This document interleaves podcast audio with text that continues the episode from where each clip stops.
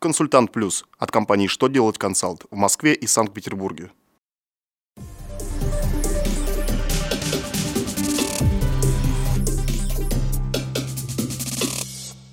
Добрый день! Для вас работает служба информации телеканала «Что делать ТВ» в студии Кристина Альшевская. В этом выпуске вы узнаете.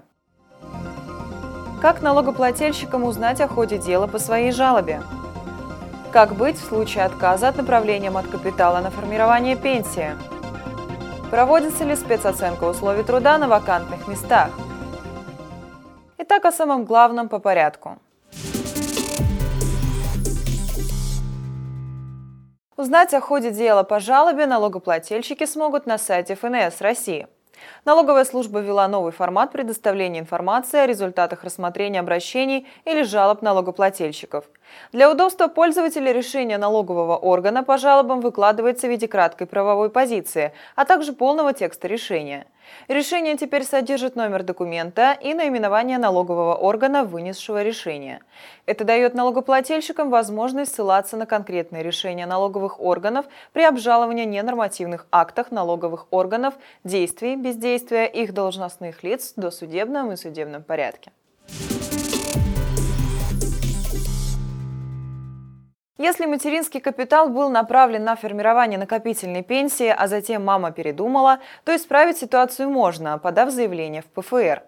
Минтруд России установил новый порядок действий в этой ситуации. Сделать это нужно до дня назначения накопительной пенсии, написав отказ от использования средств материнского капитала и дохода от их инвестирования на формирование накопительной пенсии.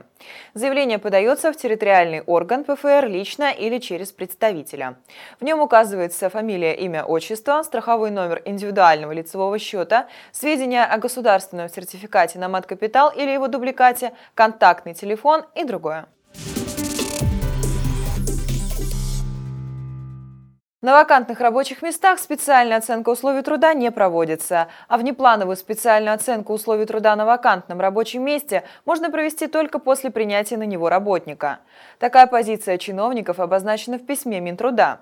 Свое решение чиновники обосновывают 15 пунктом ведомственного приказа от 24 января 2014 года номер 33Н, который устанавливает методику проведения специальной оценки условий труда.